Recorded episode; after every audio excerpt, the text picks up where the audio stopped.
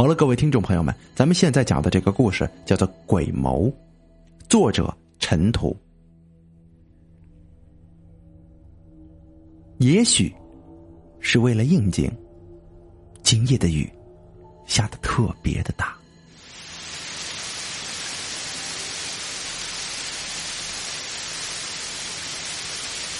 雨砸在叶琴的身上，让他觉得很痛。不过，真正痛的是他的心呐。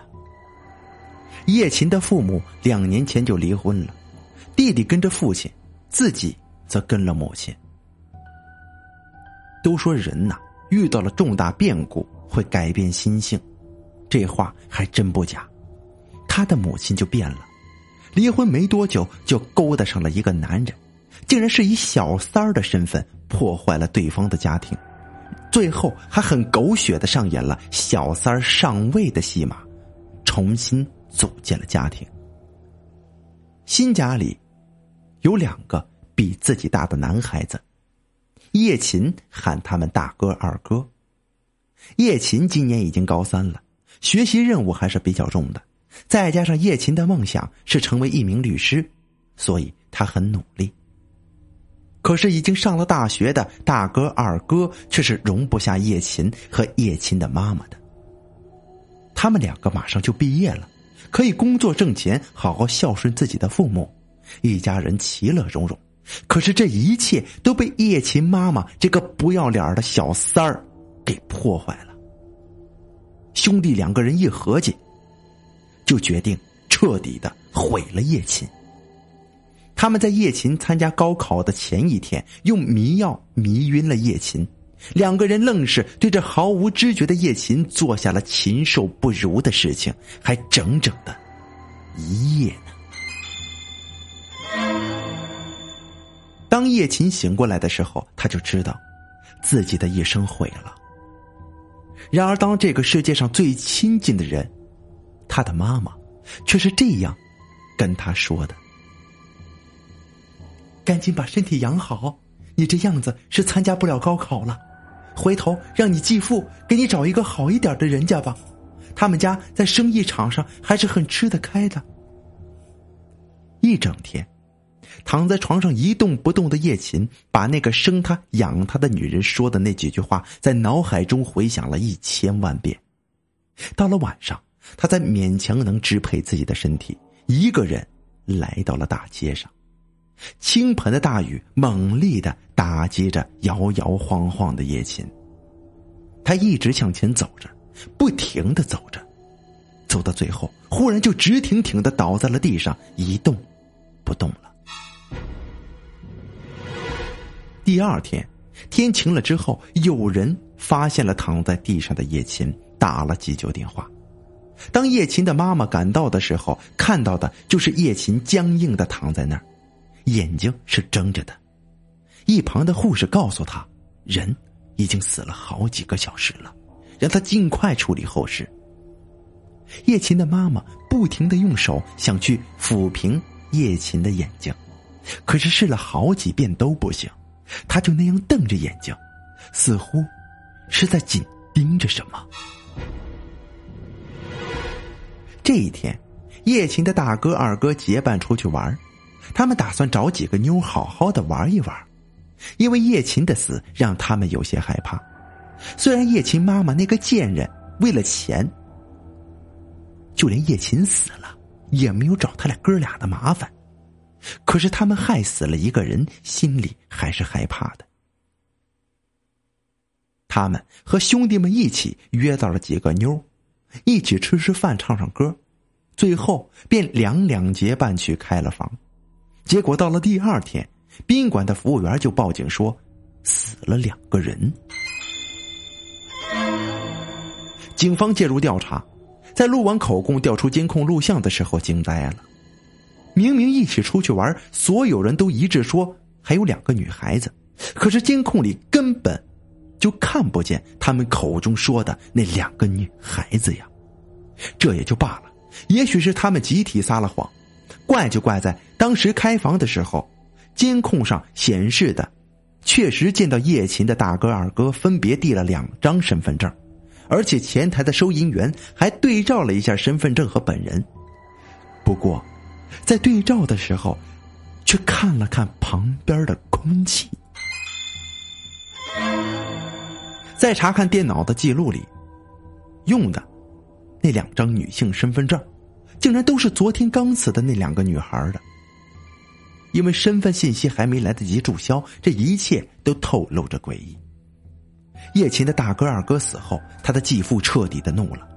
根据警方查到的信息，继父知道这是叶琴在报复，可是叶琴现在是鬼呀，他又不能找他报仇，只好把气撒在了叶琴的母亲上。叶琴的母亲每天不是被打就是被骂，他也反抗过，继父一巴掌打在他的脸上。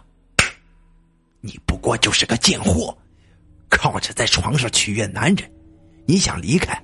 好，你走啊！没有钱的话，我看你怎么活。叶琴的母亲没办法，只好继续的忍耐着。这一天，忍无可忍的他来到了叶琴的墓碑前，冲着叶琴的墓碑破口大骂：“你个贱货！老子生你养你，你却是个赔钱货！这也就算了，死了还要来害我！”你的心怎么这么狠呢？就这么骂了几句之后，叶琴忽然就出现了，飘在空中，冲着自己的母亲笑。他母亲还想要继续骂，叶琴却说道：“母亲，我是在帮你呀。现在继父的儿子们都死光了。”你给他生一个孩子，到时候所有的家产不都是你的吗？就没人跟你抢了。我就是为了报答你，才这么做的呀。母亲一听，哎，是这个道理呀。他原以为叶琴是不服气自己在他被轮奸的时候没帮他出头，所以想要害他。现在一想，如果叶琴真的要害他，为什么不杀死那两个小畜生，连同他一起杀死呢？原来他是要帮自己呀！他屁颠儿屁颠儿的就回去了，积极的准备着。别说没多久，还真的就怀上了。自从怀上了以后，叶琴的继父果然不打他了。毕竟现在没有孩子的他，还是很在意自己的孩子的。九个月后，孩子出生了。叶琴的母亲满心欢喜的认为好日子要来临了，可是却被眼前的这个孩子吓到了。这孩子居然是个黑人啊！叶琴的继父彻底气坏了，这是个黑人的孩子，自己是一个黄种人，老婆也是黄种人，怎么会生出黑人来呢？不用说，这是这个贱人在偷人了。他也不明白，他自己没有偷人呢。怎么就生下了这么个玩意儿？一想到自己这么大年纪辛苦生下了这个孩子，却是这样，这让他气愤不已，猛地抓起孩子砸到了地上，小小的孩子被砸成了一堆的碎肉啊！这可是在医院呢，众目睽睽之下，他很快就被抓了起来，关进了监狱。因为他犯的罪有些特殊，传的人人皆知。跟他关在一个监狱中的那些女犯人对他都很气愤，没想到一个女人先是做小三儿，再是偷人，最后还亲手杀死了自己的孩子，自然看不过叶琴的母亲。想想也知道他在监狱里过着什么样的日子吧。这一晚，叶琴忽然出现在了继父的面前，继父现在家破人亡，也不怕他，恶狠狠的盯着他。不过叶琴却笑了。痛苦吗？啊，痛苦吗？失去的痛苦。嗯，现在知道我失去的痛苦了吗？你那两个儿子干了坏事，那是你没教好，是我那个不配做妈妈母亲的纵容，给了他们胆子，所以我杀了他们，让他们死个痛快。至于你们两个，我不想你们死，我就想要。你们绝望的活着。又过了几天，继父找了一个大师要来对付叶琴。大师就问他怎么打算这个怎么对付叶琴呢？继父就说了：“让那个小贱人受尽折磨，直到永远。大师点点头，开堂做法。就在继父得意洋洋之际，忽然他看到自己的灵魂离开了肉体，慢慢的飘向了地下。这一直飘，一直飘，飘进了十八层地狱。大师也转过头看向了叶琴：“你安心的去吧，所有害你的人都得到惩罚了。”原来叶琴可以为自己报仇，他只能，但是只能杀死直接害死他的人，不能向其他人下手。可是他心中恨意难消，就一直停留着，找准机会为自己报仇。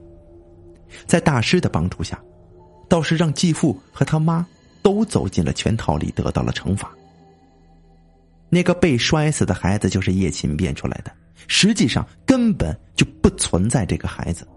至于继父，他找人来对付并没有犯错的叶琴的鬼魂，大师把他送进了地狱。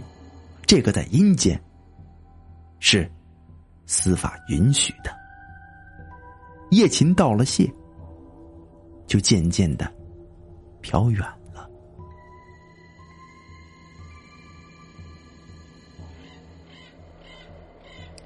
好了，这就是我要为大家讲述的鬼谋的故事。